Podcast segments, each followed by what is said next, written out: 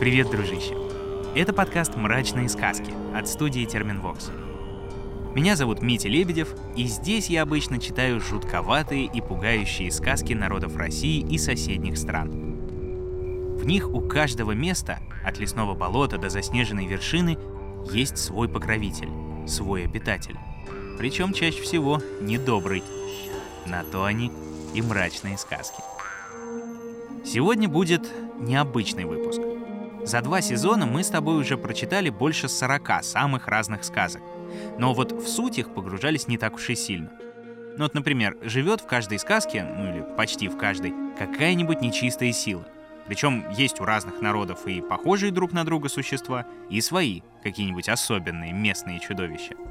Вот как так вышло, что злые силы обязательно встречаются в сказках, мы постараемся сегодня разобраться. И не одни — Помочь нам в этом согласилась фольклорист и сказковед, доцент Российского государственного университета имени Косыгина Варвара Евгеньевна Добровольская. Варвара Евгеньевна, здравствуйте. Добрый день. В первую очередь, спасибо вам огромное, что согласились к нам прийти. Да, теперь, дружище, в мрачных сказках не только читают сказки, но и разбираются, что в них скрыто. Так что в этом сезоне будет еще несколько таких выпусков, где мы как раз пообщаемся с исследователями, фольклористами и антропологами. Тем более, что вопросов у нас накопилось много, и я прекрасно понимаю, что говорить об отдельных каких-нибудь персонажах можно и нужно, наверное, да, не полчаса и не час, но попробуем хотя бы по верхам точечно пройтись по основной нечисти, если можно сказать. Вот сразу, Варвара Евгеньевна, первый вопрос. А правильно ли называть вот все это скопление самых разных э, чудовищ, созданий, зверей, злодеев именно нечистью? Все дело в том, что в русской традиции нечисть, она принадлежит совершенно определенному жанру, так называемому жанру быличек. Это мифологическая проза. Вот такие вот рассказы о нашей как бы низшей демонологии. Мы знаем лучше всего греческую мифологию, да, и вот там вот были, конечно, боги Олимпа, у которых были свои разборки, много и разных, а были такие милые существа, более близкие к людям, на Олимп не допускавшиеся, творящие чудеса, как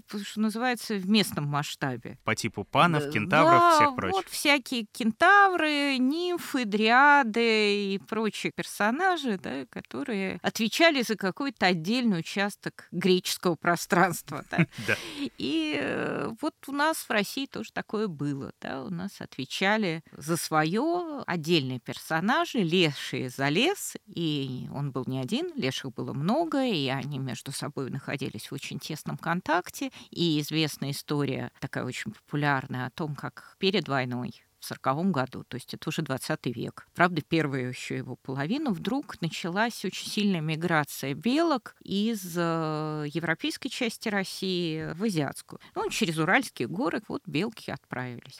Ну, ученые, наверное, имеют какое-то свое объяснение, а фольклористы точно знают, что это произошло потому, что европейские леши проиграли белок в карты, карты. азиатским лешу. И, соответственно, и, долг соответственно, отдали. отдали да. долг белками. Да. Роскошно. То есть это, получается, былички, которые существуют до сих пор и возникают до сих пор отдельные как бы сюжеты возникают, а традиционные сюжеты функционируют очень активно и довольно часто мы их слышим. А вот такая нечистая сила, зачем она в принципе нужна в фольклоре и в том числе, наверное, в сказках? В фольклоре вообще должен же кто-то за что-то отвечать. Хоть за что-то кто-то должен отвечать. Вот отвечает нечистая сила за человеческие нарушения, скажем так. Сказано не купаться после или на дня. Купаетесь, ну тогда как бы разбирайтесь водяным. Да? Сказано не бегать на троицу в поля бегаете, разбирайтесь с русалками, у которых э, в это время самое такое гуляние. Сказано в полдень в поле не работать. Работайте, ну, полевая баба или полевик, или межевик, да, кто-то, кто, кто, да. да, или полуденница, кто-то обязательно надает вам тумаку. Как овес зацветет, так полудницы по полю ходят. Им, видно, овсяный цвет нравится. А может еще почему, так кто ж про это знает. В овсах в сенокос их часто встречают. Они любят там куролезть. То поют, то смеются, а то в ладоши хлопают. Жара, пекло, а им весело. В это время им лучше не попадаться. В миг сомлеешь. Быличка Брянской области. Тут уж бесспорно тумаков надают. Потому что, как известно, главное, что они делают, эти персонажи вот конкретно, это солнечный удар наводят, так человек падает и может умереть. Если сказано в 12 часов ночи в баню не ходить, ну так не ходи, потому что тебе или обдериха, или баня, кто-нибудь тебя как бы испортит. Ну понятно, что мыться в холодной бане неудобно, поэтому нельзя мыться в третий пар, да, угу. например. А как еще объяснить, если человек не понимает? Проапеллировать к демонологическим персонажам. Роскошно. Это примерно то же самое, как люди зачастую ночью просыпаются, понимают, что на груди что-то сидит, кто-то сидит, видят абрис домового, получается, и только потом уже врачи говорят, что это обычная стенокардия, там какой-нибудь сонный паралич и все такое прочее, с этим ну, ничего не имеет. Да, это как бы такой самый, пожалуй, распространенный сюжет. Чаще всего домовой, да, души давят, жарко, в конце концов, надо понимать, что русская изба, она живет по принципу печи, да, главным является печка. Печку греют, жарко. Да. Она остывает, холодно. Перепад температур может привести к неким сосудистым изменениям. Да, но это мы как бы объясняем. Ну да. Всех этих слов умных русские люди, в общем-то, не знали, да и неинтересно им было. И проще было объяснить тем, что тебя давит домовой, что-то тебе предсказывает. Угу. И при всем при этом это встречается не только у русских, э, как мы понимаем, но и вот эти вот душащие ночью существа, они, они у тюрков есть, и Они есть у всех, они разные. У нас это такой милый персонаж, в общем, как бы, пожалуй, наиболее доброжелательный к людям. Если он тебя давит, то он давит исключительно по делу, да, он что-то тебе пытается сообщить. А, например, у евреев есть очень романтичный персонаж, Лилит, которая, если давит, так уж давит, там... Мало не в общем, все да. умерли, да, это основная ее функция, особенно если это касается мужчин или детей, в отличие от домового, который может и колыбель покачать, развлечь младенца и вообще скорее помочь хозяевам дома, чем их так уж наказать. Хотя бывает, конечно, может и наказать. Домовой или суседка живет в подполье, в углу под печью. Он показывается в виде кошки или собаки. Он помогает в хозяйстве, и без него никакой хозяин не может поддерживать свою домашность. Ночью он выходит из своего угла и хозяйничает, поет лошадей, дает им сено, даже таскает сено из чужого двора, плетет у жирных лошадей косы. При входе в новый дом и потом в каждый сочельник перед крещением кладут для суседки испеченные булочки или лепешки. Народная быличка. То есть правильно получается, что не вся нечистая сила злая абсолютно. Бывают и добрые товарищи иногда. Я бы сказала, что чем дальше от дома локус обитания персонажа, тем он опаснее. Но вот у русских это очень интересно, да, леший вроде как не близко, он в лесу. Но сказать, что вот он уж вот такой вот злыдень, нельзя. Он скорее такой юморист. С брутальным местный, юмором. Местный, да. да. Юмор у него такой странноватый, но если правильно себя вести, то и вроде ничего. Он может, конечно, завести в болото, но только пьяного. Угу. Но зато уж если заведет, то человек как бы трезвеет, если он, конечно, вовремя либо перекрестится, либо наоборот матом поругается, да, и окажется, например, вместо лошади, на которой он ехал, на какой-нибудь коряге, да, сидячи ногами в болоте. Но, с другой стороны, вот очень такой интересный вариант, когда рассказывают о том, как дети в лесу заблудились, и вот их ищут. И вот у меня такое ощущение, что журналисты героически борются с тем, чтобы не воспроизвести все, что они слышат в момент этих поисков. Потому что, когда фольклористы это слушают, то вот дальше остается один шаг, чтобы было произнесено слово, а рядом с ребенком был маленький дедушка, хм. и ребенок говорит, что его какой-то дедушка по лесу водил, потому что но вот рассказывают исключительно вот все то, что есть в быличках, только вот не пересказывают, что же сказал ребенок, почему он три дня шлялся в лесу, и ничего с ним не случилось, хотя вот там вот следы волка или следы медведя ну рядом. Ну, да, да. А вот ребенок нормальный, не очень испуганный, ну да, немножко замерзший. Достаточно много людей сталкивалось с этой проблемой. Да, идешь по лесу, вроде как ты знаешь, куда идти, вроде как ты идешь по тропинке, выйти ты не можешь. И совершая определенные действия, ты потом выходишь, да, ну, например, э, расстегнул и застегнул одежду, да, перевывернул ее наизнанку. Сапоги Развязал- местами Да, поменять. сапоги местами поменять, шапку повернуть наоборот. Психологи это объясняют тем, что вот в процессе этих действий ты как бы отвлекся от того, что тебе надо выйти, и спокойно расслабившись вышел, да. А, Ну, на самом деле, ты можешь не напрягаться совершенно, но из леса выйти при этом не можешь. Вот леший, как бы он такой, он может, вот если женщина работает в поле, а люльку поставила под куст у кромки леса, то очень часто мамаши э, детей много, одним больше, одним меньше уже не принципиально, могла уйти с поля, забыв ребенка. Приходит, а леший люльку качает. То есть она его вот видит. Ну, спасибо тебе, дедушка. Ну, уже, уже не забывай молотка э, младенчика, да? Тоже Забрала, верно, и да. все хорошо. Можно. Трогательно. Трогательные такие истории, да. То есть леший, он вроде как и опасен в лесу, но он на стороне своих, да. То есть вот если это наш лес, то и леший наш, да, Мгм. и он всячески помогает. Лешак в лесу живет. Имеет образ человека, только без бровей и без ресниц. Когда идет по лесу, ровен с лесом. По траве с травой. А и уменьшается иногда до величины мухи. Охотники часто видят его, как он подсаживается к огню, разведенному с вечера. Греется и поддерживает его. Быличка Томской губернии.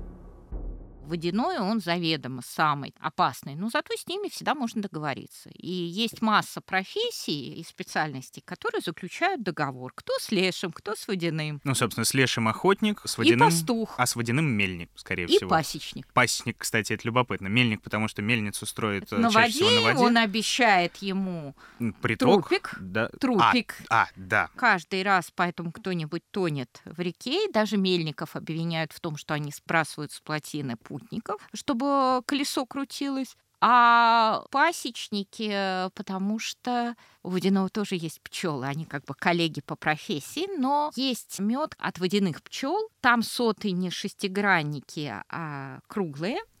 И мед там жидкий. Но можно водяных пчел получить. Можно обменять улей на улей, да, можно бросить свой улей в воду, и тогда водяной даст тебе свой улей. А есть вариант немножечко другой, когда в воду бросают лошадь, она там разбухает, и вспарывают брюхо, и оттуда вылетают водяные пчелы. Их можно этот рой поймать. И тогда вот у тебя будут пчелы, но вот только мед будет жидкий. Дико извиняюсь за кощунственный вопрос, а наука это подтверждает, объясняет водяных пчел, или это такая исключительно Это такая вот история?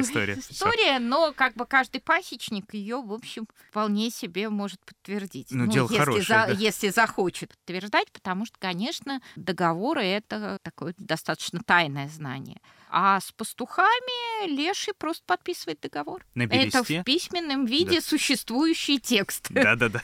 Там же еще подношение можно ему оставлять на... И это каждый уважающийся человек, который идет в лес, он должен оставить лешему подношение. Ему можно оставить хлеб, но не соленый. Табак, он это очень уважает. Очень Ну, любит и его- уважает, да. Да. А есть, получается, однозначно добрая какая-нибудь нечисть? Потому что домовой, насколько мы понимаем, он э, бывает и такой, и сякой. Ну, Да. пожалуй, вот однозначно добрых их же никогда не бывает. Каждого можно достать. Она потому и нечисть, что у нее такой сложный характер. Как мы слышим в слове нечисть, да, она нечистая, да. А кто у нас нечистый? Да? Это уже в христианской мифологии объясняется происхождение этой нечисти. Падшие ангелы, они, когда с неба-то падали, они на что-нибудь падали. Те, которые в воду упали, те стали водяными. Те, которые на лес упали, те стали лешими. Кто на дома упал, стали домовыми. Ну, где-то там в душе глубоко они ангелы, конечно, Но да, но все-таки падшие. есть нюанс, да.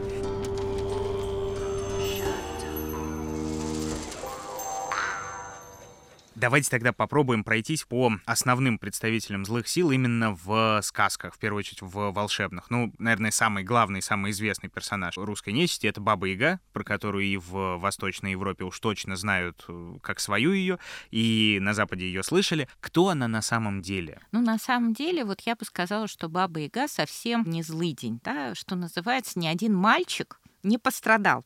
История о том, как старушка съела ребенка, у нас нету. Хотела, Хотела. Это есть. Но не съела. Но не съела. Но не съела. Если мы посчитаем процентное соотношение сказок, где вообще была попытка этого ребенка пожарить, скажем так, мальчик-то не особо хорошо себя вел. Угу. Гуси-лебеди первыми приходят на ум. Птички летели, видят, сидит ребенок одинокий. Бесхозный. Бесхозный. Да. Подхватили, принесли в избушку, дали золотое яблочко, заметьте. Так, на минуточку, да. Да, сидит мальчик, играет с золотым яблочком. Вообще никто есть не собирался. То есть ничего не доказано. И как бы... Ну вот Баба Яга что... чиста, что называется.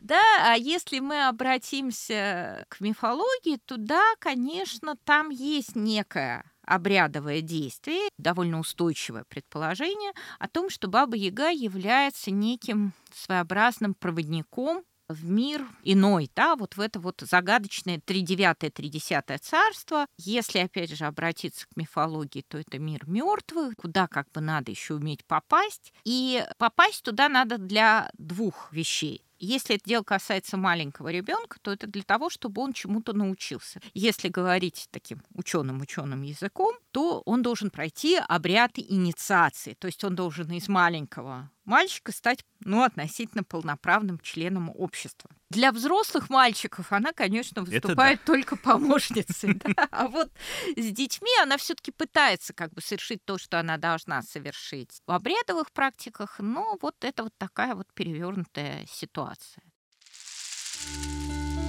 Иван-царевич взошел в избу и видит. На печи, на девятом кирпичи, лежит баба-яга, костяная нога. Зубы на полке, а нос в потолок врос. Э, зачем, добрый молодец, ко мне пожаловал? Дело пытаешь, али от дела лытаешь? Русская народная сказка «Царевна-лягушка». Баба-яга костяная нога. Резонный вопрос. А какая нога вторая? Не костяная, живая. Она же получается наполовину-наполовину. Нет? Нет.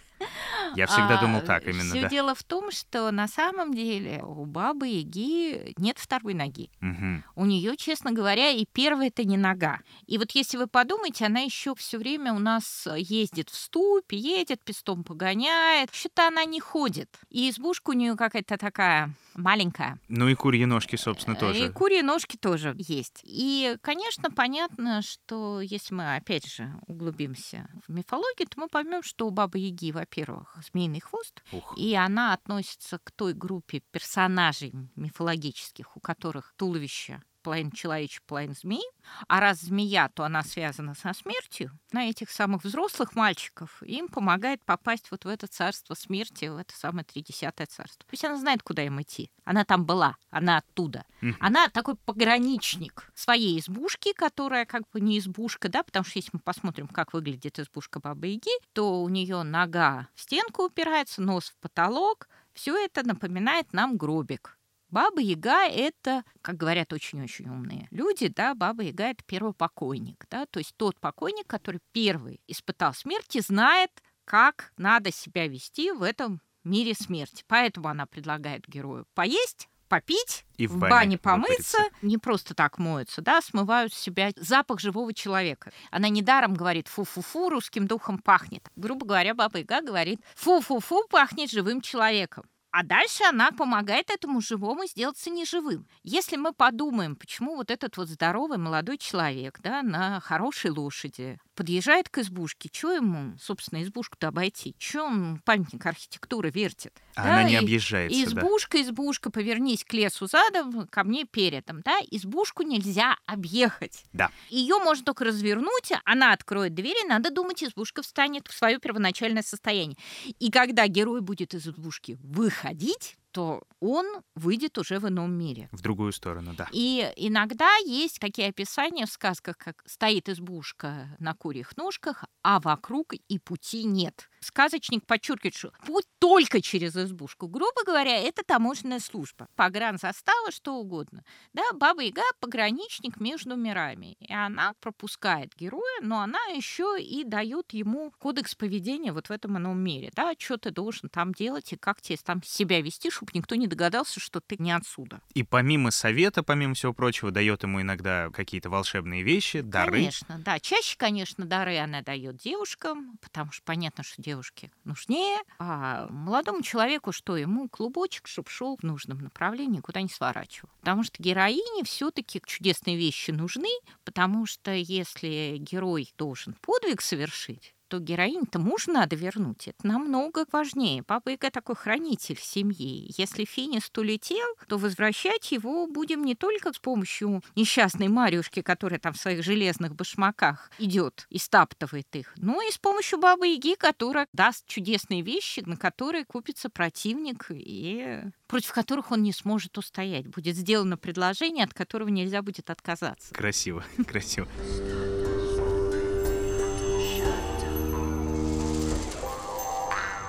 Собственно, о подвиге. В самом распространенном сюжете Баба Яга отправляет Ивана Царевича, главного героя, не абы куда, а к Кощею Бессмертному. И, соответственно, вот э, к нему, с вашего позволения, перейдем. По идее же, что Баба Яга, которая вроде как злая, что Кощей Бессмертный, который тоже вроде как на темной стороне, они же должны быть соратники, а они чаще всего выступают как заклятые враги. Почему так? В авторских сказках там все понятно, там обычно развивается любовная линия, да, и Кощей Бессмертный, как свойственно мужчинам, бросает несчастную бабу Ягу в день свадьбы. Ну, это непростительно, но А, понятно, да. Э, Да, это непростительно, но и даже не очень понятно, даже не как очень можно понятно, такую женщину, честно, да. как можно бросить такую женщину, не очень понятно.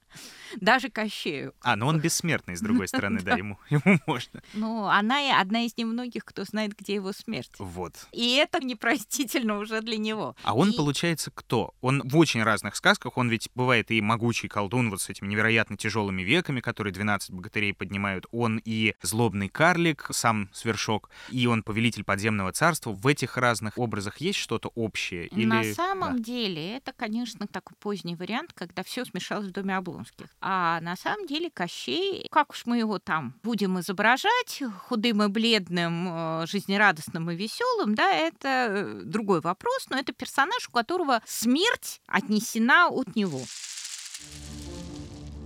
Нелегко с Кощеем сладить. Смерть его на конце иглы.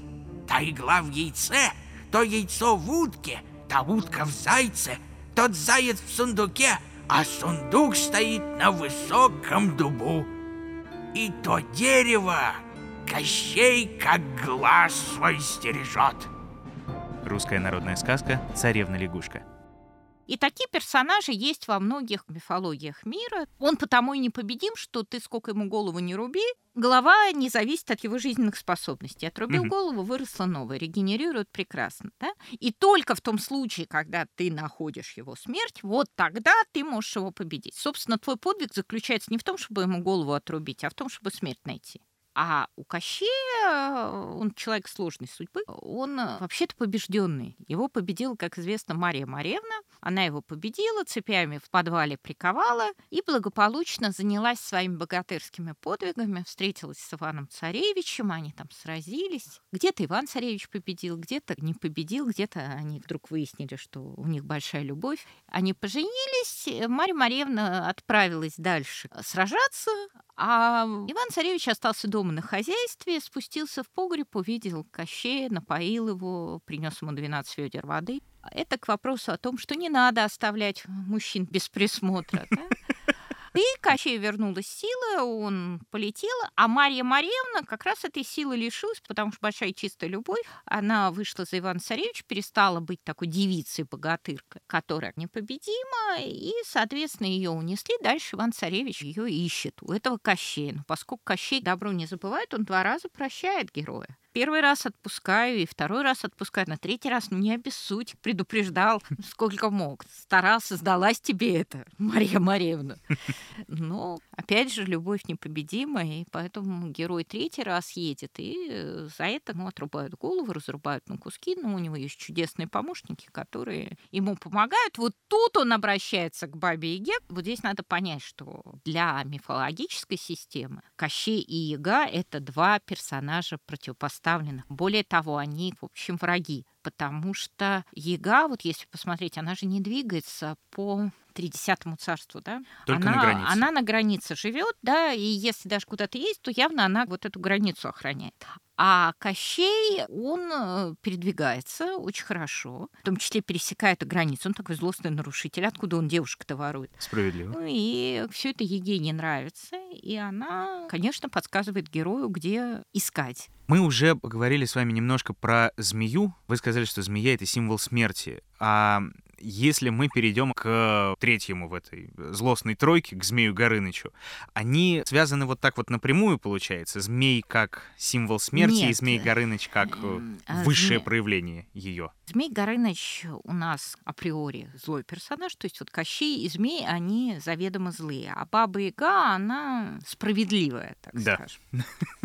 Змей, он такой очень сложный персонаж, э, потому что, с одной стороны, он Горыныч, да, он живет в горах. Это персонаж, который объединяет небо и подземелье. Да? С одной стороны, он летает, с другой стороны, он живет в горах, то есть высоко. Но в горах он не так, чтобы на вершине сидит, как орел в Пятигорске, да? В ущельях, Он все-таки в да. пещере, и пещера это глубоко, где-то там, в горах, конечно, но вот глубоко. Все равно под землей. Так что он как бы такой подземный житель, и любая пещера это вот такое мрачное подземелье. Он при этом еще с огнем связан, палит огнем, он запирает воду. То есть он такой персонаж, связанный с миром хтоническим, с подземным, с миром смерти, да, с сокровищами, с богатствами. Кто у нас самый богатый? Вот Кощей со Змеем, они там соревнуются. У кого доходы больше, кто из них выше в строчке Форбса стоит. Как да. два владыки подземного мира, Да, получается. да. собственно, да. Просто Кощей это несколько более позднее явление, потому что это скорее социальный такой противник.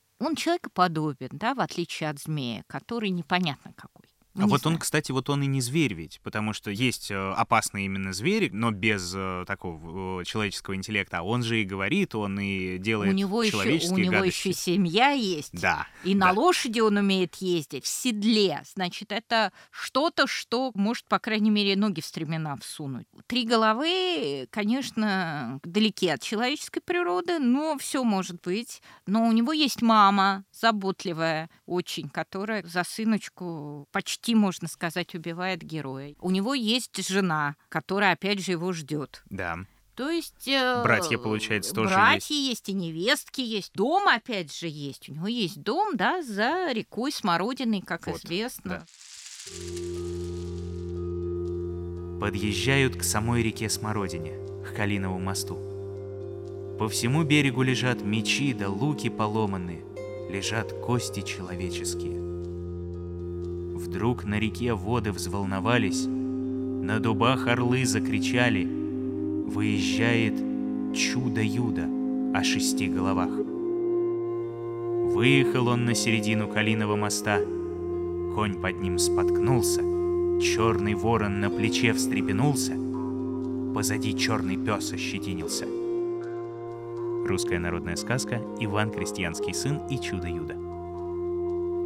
Это же тоже вроде как его одно из э, мест, если не обитания, то хотя бы пребывания на реке Смородиной на Калиновом мосту. И тоже это описывается как э, одна из э, границ Да, того и это этого как бы, света. ну, вот Баба Яга, она на такой ближней границе, да. Есть, да. Змей, он в ядре, да, иного мира. И мост тут тоже пограничная территория, где силы героев равны, да. Герой дошел до моста, значит, у него есть сила до него дойти, а змей вышел из дома, значит, он не боится покидать вот это вот ядро иного мира. И даже пересекать границу, получается. И даже пересекать границу. То есть это равные противники. И вот это тот редкий случай в сказке, когда герой побеждает сам.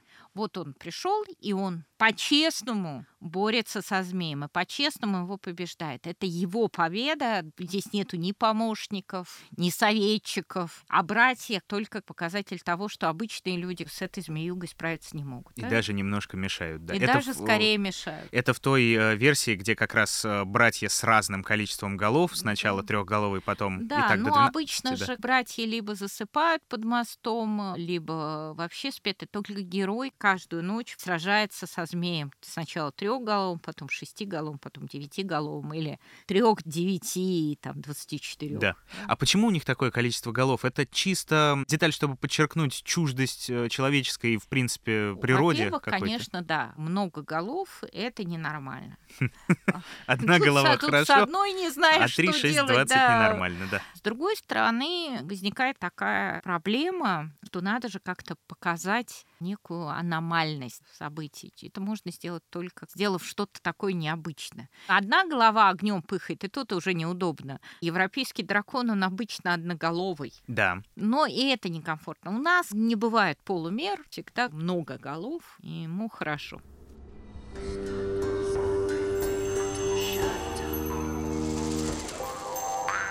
Отдельное место во всей этой страшной братье занимают, как мы понимаем, существа, связанные со смертью. То есть мы поговорили уже с вами и про стражников, и про обитателей того мира. А все те существа, которые так или иначе просачиваются в наш мир, то есть это и обитатели кладбищ, и бывшие живые, и э, мертвецы, и им сопутствующие всякие Да, э, это, товарищи. это, конечно, персонажи из «Быличка», они совершенно романтичны, просто до невозможности. Действительно, есть умершие, которые по каким-либо причинам приходят к живым. Чаще всего это какое-то нарушение похоронного обряда. Да, неправильно похоронили, не в том похоронили, забыли что-то положить, и тогда покойник так или иначе приходит к живому, чаще всего во сне, и говорит ему, ну, сына, ну что ж ты мне очки не положил, я ничего не вижу тут.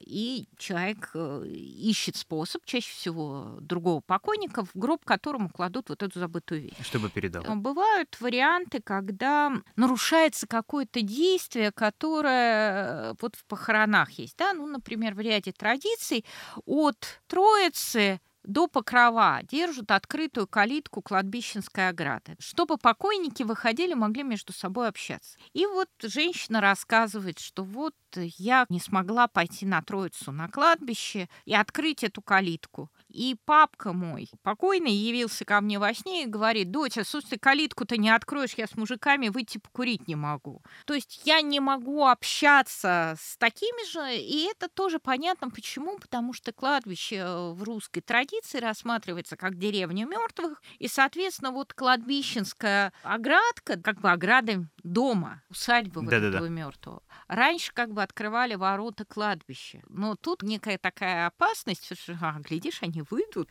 а Так-то так они тут, только тут во снах, закрыто, а тут да. они вот тут вот, вот у них твоя своя тусовка, у своих умерших своя тусовка. А есть вариант, когда ходит совсем не э, покойник, а ходит нечистый дух, который, ну, как бы наказывает человека за неправильное поведение после похорон. Женщины очень сильно плачут, и недаром на похоронах говорят, не надо плакать, ему там мокро будет на том свете. Он ну, очень часто, да, рассказы о том, как является покойник, и говорит, мама или там жена, перестань плакать, я уже весь вот тут вот в слезах стою, весь мокрый, не просыхаю. Есть вариант, когда появляется нечистый дух, он летает, его видит вся деревня, и деревня ждет этого появления, да, если вдова очень сильно тоскует, а, то очень часто видит там огненный шар, или вот еще говорят, веник такой летит, э, да, метелка, или просто вот змей огненный, да, летит, над трубой рассыпаются искрами, и если не предпринять никаких действий, то он появляется в доме в облике умершего,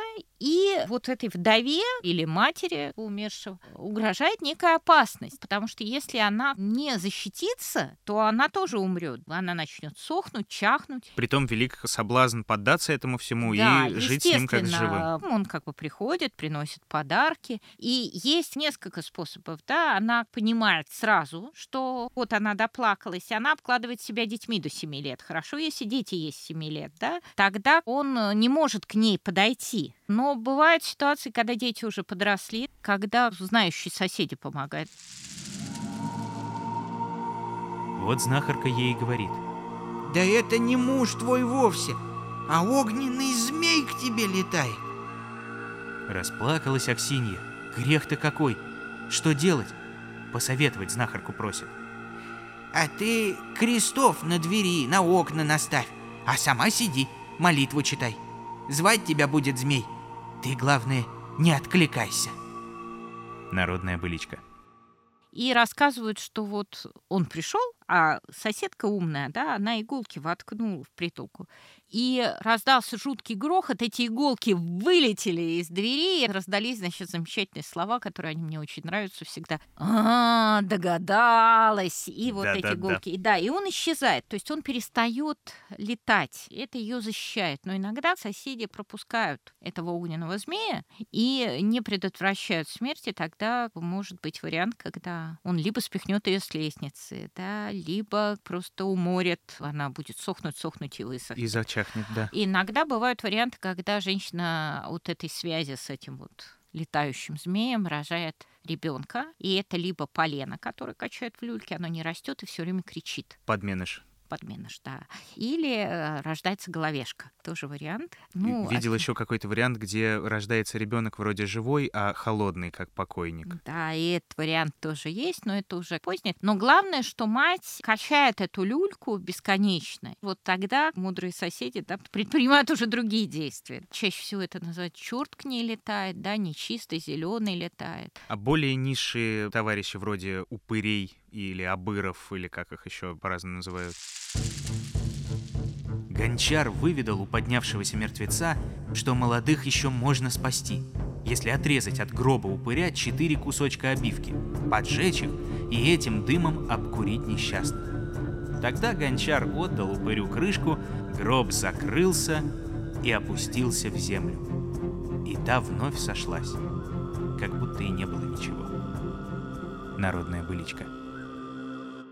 Еретики у нас, в нашей традиции их называют, да, с ними все просто. Встал, кол осиновый, вперед, больше не встает, да. Конечно, для южнославянской традиции это более колоритные фигуры, они там богаче и разветвленнее. У нас, ну, во-первых, у нас холодно. Шляться так вот просто по сугробам зимой Неудобно. Неудобно, да. Ну, летом можно походить. Ну, у нас есть они, конечно, куда им деться-то. У всех есть, у нас тоже мы не хуже. Но все-таки не такие распространены. У нас все-таки огненные змеи больше. Но это какой-то необъяснимый страх перед смертью, перед миром мертвых и перед неотвратимым. То есть тоже вот э, что-то похожее на объяснение необъяснимого. Надо сразу сказать, что наши предки не так боялись смерти, как ее боимся мы. А мы-то как раз вот необъяснимого боимся, да, непонятно, что там, отсюда либо в христианство, да, что там есть рай и ад, не греши, и будете счастье там. Ну и другие, соответственно, учения, которые у нас ну, в стране соответ- есть. соответственно, ну, в любом случае, хоть в Вальгалу верить, да, здесь в данном случае все равно мы пытаемся от этого идти. Наши предки смерти боялись существенно меньше, да, они боялись вариантов безвременной смерти, не дожить свой век. Вот это было страшно. А если ты дожил до своего срока, весь его изжил и умер благополучно, дома исповедавшись, тебя похоронили правильно, то чуть и смерти-то бояться. Чего еще желать? Все нормально. Другое дело, что там может умереть беременная женщина. Она не дожила свой век, да еще и не родила. Вот дальше там начинаются истории о том, что она приходит к мужу через там 9 месяцев, просит положить пеленки, в следующий гроб передать. Девушка незамужняя умерла, просит повенчать. Вот там в соседнем селе умер парень, вот она с ним просит повенчать их, и тогда сложные обрядовые действия. Недаром этих девушек, которые умерли до свадьбы, хоронят в платье невесты. Страшно умереть без покаяния. Вот это страшно. А все остальное не очень. То есть они как бы знают, что там на том свете происходит, кто встретит, да, как это все произойдет. Они знали, как это все происходит. А мы, в силу того, что мы не знаем, это, конечно, страшно. Интересно. Последний тогда самый вопрос. Как вот вы считаете, что делать простому человеку рядом с нечистью? Ну, понятное дело, в сказках. И просто какие у него есть исходы и варианты действий? Это только страдания и неизбежная как раз безвременная кончина? Или все-таки это сосуществование при определенных вариантах комфортное даже? Ну, если мы говорим о сказке, то простому человеку там делать нечего, да? Угу. Там все-таки действуют сказочные персонажи, и они разбираются в соответствии со сказочной логикой логикой. Если мы говорим о мифологической прозе, то есть если мы говорим об эличках, то здесь, как показывает опять-таки практика, ну, по крайней мере, с записи XIX века, все таки у нас такое сосуществование и в целом ряде случаев, в общем, вполне себе мирное сосуществование с персонажами вот этого тонкого слоя, как принято говорить, ну, с персонажами вот этой низшей мифологии вполне мы себе с ней научились существовать, скажем так. Это прекрасно. Варвара Евгеньевна, спасибо вам огромное. Думаю, да, после такого развернутого, интересного разговора, видимо, уже, да, ничего такого действительно страшного ни в сказках, ни в быличках, ни вот в такой вот истории не осталось. Спасибо вам огромное. Пожалуйста. Ну а я напомню, что у нас в гостях сегодня была фольклорист и сказковед, доцент Российского государственного университета имени Косыгина Варвара Евгеньевна Добровольская. Ну а это, дружище, был подкаст «Мрачные сказки». Обязательно подписывайся на всех подкаст-площадках, мобильном приложении на сайте SoundStream, в Apple и Google подкастах, на Кастбоксе, Яндекс Музыке, Spotify и смотри наши выпуски на YouTube. И обязательно пиши в комментариях, как тебе такой новый формат выпуска. Ну и о чем еще можно поговорить с умными людьми и экспертами, которые прекрасно разбираются в сказках, в новых эпизодах. Ну а на сегодня все, дружище. Все. Задавал глупые интересные вопросы Дмитрий Лебедев. Собирала и украшала их звуками Ольга Лапина. Рисовала картинки и превращала в анимацию Елизавета Семенова. Отражала настроение наших волшебных персонажей музыка Полины Бирюковой. Уговаривал прийти к нам в гости Глеб Фадеев. А продюсировала все получившееся Кристина Крыжановская.